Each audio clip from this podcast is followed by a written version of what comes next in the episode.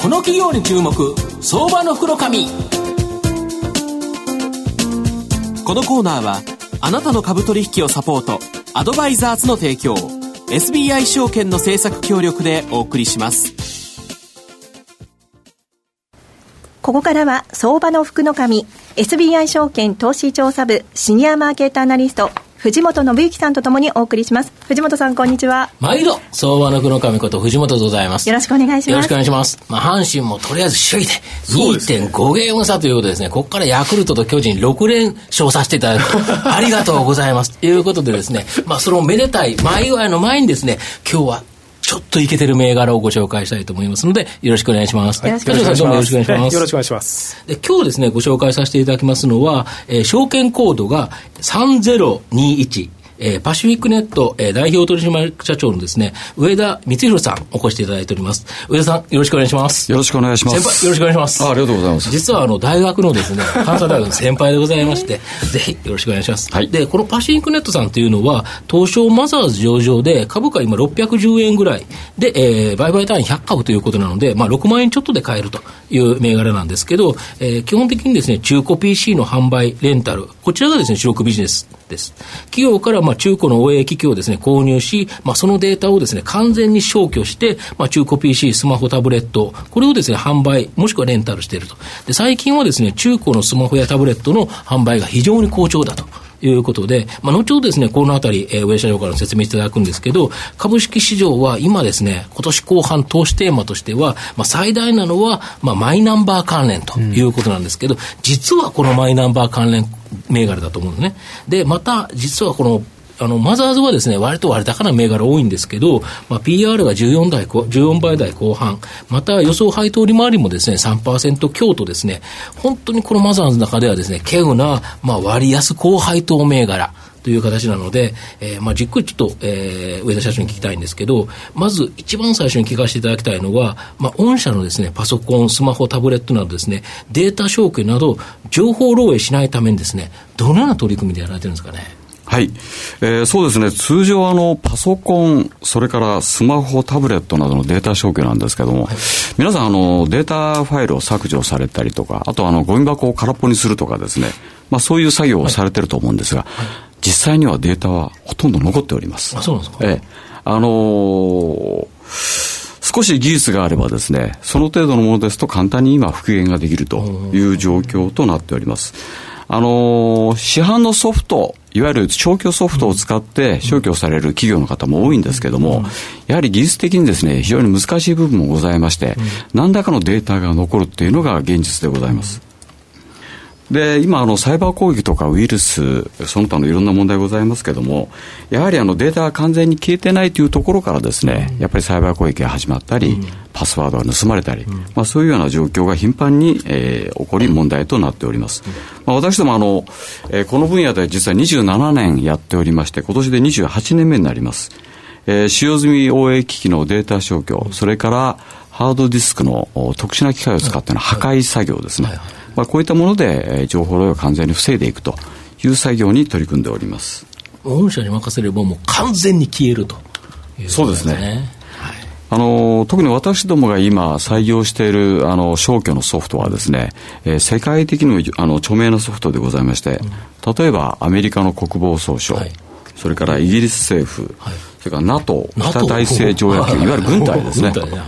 えー、でも使用されておりまして、うん、えー、日本の大手金融機関でも、まあ、私どもが実際にですね、えー、それを使用して、うん、えー、ハードディスクの消去、それからサーバーのデータの消去ですね、うん、こういったものを実績として行っております。なるほど。はい、でまあ、今年先ほどのです、ね、マイナンバー関連というところなんですけど、まあ、10月から全国民に配布され、まあ、来年度から活用されるということなんですけど、まあ、これによってです、ね、実は御社が今までないぐらいの追い風を受けているということなんですけど、これ、どういうことなんですかね？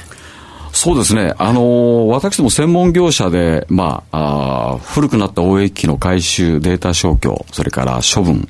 行ってきたんですけども、やはりあの、経営者の視点から見ますと、あの、パソコンの処分とかサーバーの処分ですね、どうしてもあまり関心が薄いんですね。えー、一担当者に任せると。ところが、あの、新しい新品を調達するときには、まあ予算の問題ありますんで、まあ経営者も関与せざるを得ないんですけども、こと処分になりますと非常に関心度が薄いと。あの、現に2010年から2013年の間にですね、え日本では、こういった情報漏洩の被害が金額ベースで約89%増加しております。で逆に2012年、13年度の間でアメリカではですね、50%も被害金額が減少していると。この日米の差は何かと言いますと、やはり経営者の意識の差と言いますか。で、マイナンバー制度であのご存知のように、えー、罰則制度はかなり重くなっております。えー、個人情報保護制度よりもかなりですね、格段に重くなりまして、個人情報保護制度ですと、まあ、大体5000名以上の個人の情報を扱う会社のみという、えー、ところがですね、えー、マイナンバー制度ですと、これが1名、すなわち個人事業主でも対象になりますので、全企業と、全法人というくくりになります。で、しかもですね、従来の個人情報保護制度では情報が漏洩しても、監督官庁から是正勧告ぐらいで軽かったんですけども、えー、今後はですね、えー、懲役5年以下、えー、あの罰金も150万以下という非常に重い、えー、罰則が適用になります。これも1月1日から施行されますので、まあ、それの波に乗って私どもは今までの仕事量がかなり増えるんではないかなと、実際に期待、そうですね、おかげさまでだいぶ増えつつございます。はい、なるほどあと、マイナンバー制度のこの追い風をもっと活用するために、さまざ、まなですね、サービスを提供されているということなんですけど、まあ、具体的にちょっとその内容を教えていただきたいんですけど。はい。そうですね。私どもまず、あの、全国に8箇所、はい、あの、セキュリティのテクニカルセンターというものがございます。はい、これは、あの、工場のようなものでして、はい、完全にあの、監視カメラとかで守られております。うん、で、ここでですね、えー、データ消去とか、はい、あ再生の作業を行うんですけども、はい、えー、その前にお客様の事務所に、はい、私どものトラックがですね、はい、回収に伺います、はい、その時にあのセキュリティカーゴという特殊なカーゴを使いまして、まあある意味あの完全に鋼鉄でできた、はい、えー、誰もこう入れない、えー、入れないようなそういったカゴの中にパソコン入れていただいて、うん、でそれをトラックに乗せて、うん、えー、私どものセキュリティセンターまで持っていくと。でこれ全部鍵鍵つけてということですそうですね。もちろん鍵をつけてパスワードで鍵をつけてですね、で私どものセンターに届いたら初めてそれを解錠するという形なんですけども。でそれにもすべてあの GPS を搭載しておりましていわゆるカーナビのようなもんですね、ですからあの移送中にどういう,、うことが起こってもですね、はい、えー、後でトレーサビリティが取れるという形になっております、まあ、こういったものも含めましてね、あの、先ほどの世界最高のデータ消去ソフトも絡めて、えー、私どもはマイナンバー制度に完全準拠、対応した、えー、体制で、やっておりますので、えー、あのぜひご安心して、えー、ご利用いただければというふうに思います。なるほど。はい。最後にですね、まあ、御社の今後の成長をですね、引っ張っていく、牽引していくようなものっていうのは、これ何なんですかね？はい。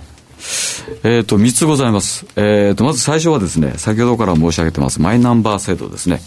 これはあの創業以来の大きな波ではないかなと思っております。それから二つ目は、えー、今現在スマホ、タブレット、はい、それからガラケーですね、はいはいはい、こういった中古モバイルの流通がかなり拡大しておりますので、うん、えー、それにかなり重点的に力を入れているということですね。えー、それから三つ目は、えー、レンタルを中心とした IT 金融サービスの拡大と。えー、マイナンバー制度は先ほど申し上げた通りなんですけども、二つ目の中古モバイル、えー、実は秋葉原にも4店舗、お店を出しておりまして、全国で6店舗、トータルで10店舗のお店を出しております。えー、こちら、あの、おかげさまで、あの、1年間の間に大体倍増ですね。すごいですね。えーえー、数量も金額も倍増いたしまして、うん、一番安いガラケーの中古でなんと980円で、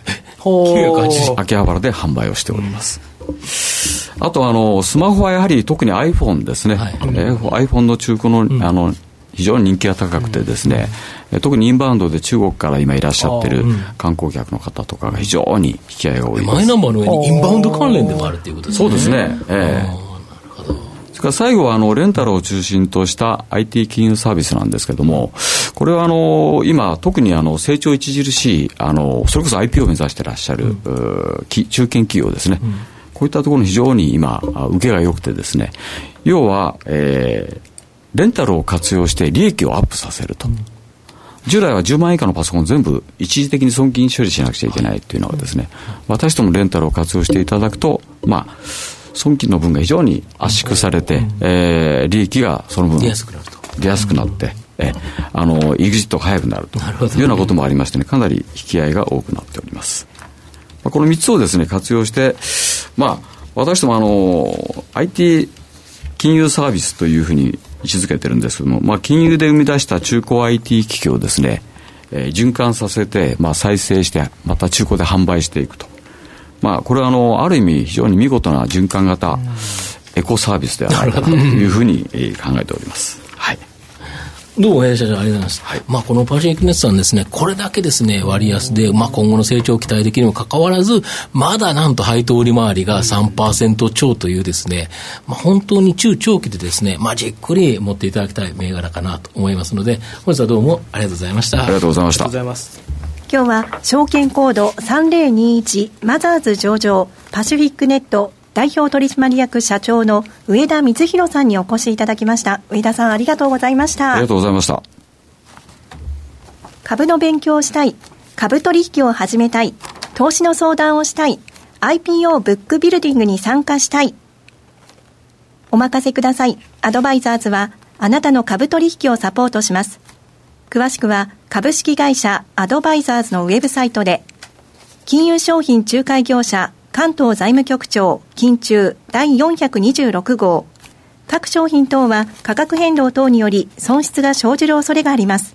手数料、リスク等は商品ごとに異なりますので、詳細は契約締結前交付書面等をご確認ください。この企業に注目、相場の福の神。このコーナーは、あなたの株取引をサポート、アドバイザーズの提供、SBI 証券の政策協力でお送りしました。